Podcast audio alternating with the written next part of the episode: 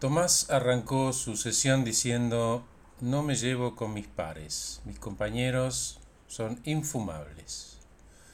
Contame, Tomás.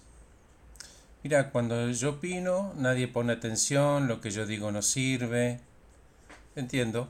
¿Y, ¿Y vos qué querrías? le pregunté. Y él me contestó, me gustaría que me respeten, que les interese mi opinión, lograr formar parte como coordinando esfuerzos, ¿no?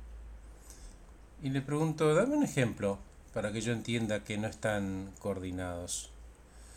Y me responde que cada uno hace la suya, nadie le da bola a nadie. Ah, mira. Y decime, Tomás, ¿y vos en qué colaborás con, con esto de que cada uno hace la suya?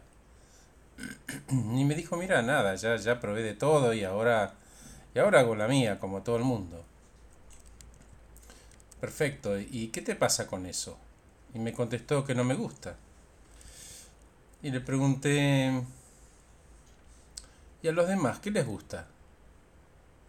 Eso que, en tu opinión, está descoordinado en la cabeza de los demás, capaz está perfecto.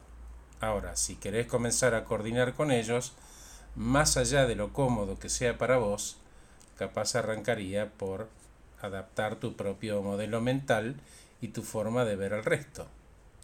Una oración sería intento comprender porque elijo alinear mi esfuerzo con el otro. ¿Se entiende? Y me contestó, ¿vos decís que tengo que ceder y abandonar como soy y cambiar? No, Tomás, yo no digo nada. Solo te pregunto, ¿querés pertenecer a ese mundo que en tu opinión está descoordinado? No sé, me contestó. Ok. Suponete que decidieras cambiar y sumarte. ¿Por dónde arrancarías? Y de nuevo me contestó, no sé. Tomás, entiendo que no te guste, pero ayúdame a ayudarte. A ver, si yo te dijera que un primer paso sería cuestionar tus creencias y modelos mentales, ¿es algo que podrías considerar? Horacio, son todos unos pelotudos. Ojo, Tomás, las soluciones a los problemas no están fuera de vos y tenés parte de la responsabilidad. De hecho, te guste o no, formas parte de ese equipo de pelotudos, si lo querés poner de esa manera. ¿Y por qué no aceptar que hay otras maneras de ver las cosas? Ellos deberían cambiar también, sentenció Tomás. Creer que es el otro quien tiene que cambiar y que yo soy el dueño de la verdad es tóxico como modelo Tomás. Desacredito tu opinión y te desacredito a vos, no te respeto ni a vos ni a tu aporte. Y así va tu vida. Y Tomás me preguntó, ¿y ahora qué hago? Mira, puedo darte algunas sugerencias en todo caso. Dale, me dijo.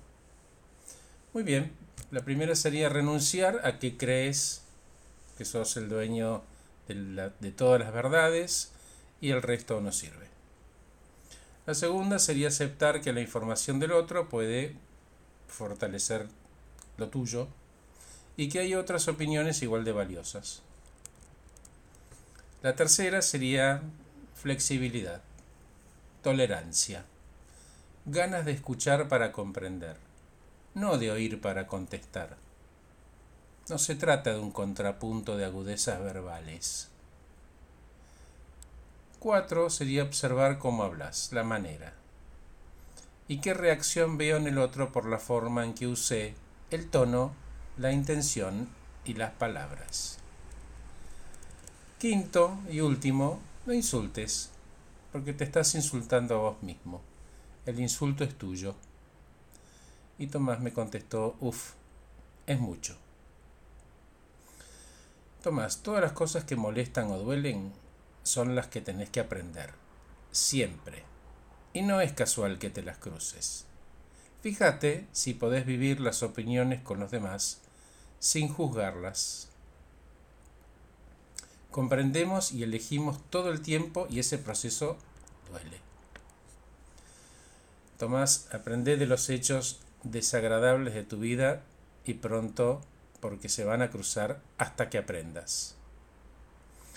Y cierro este podcast con el título, que es una frase de Jung, que dice, Lo que, te, lo que negas te somete y lo que aprendes te transforma. Gracias por escucharme. Les mando un saludo a todos.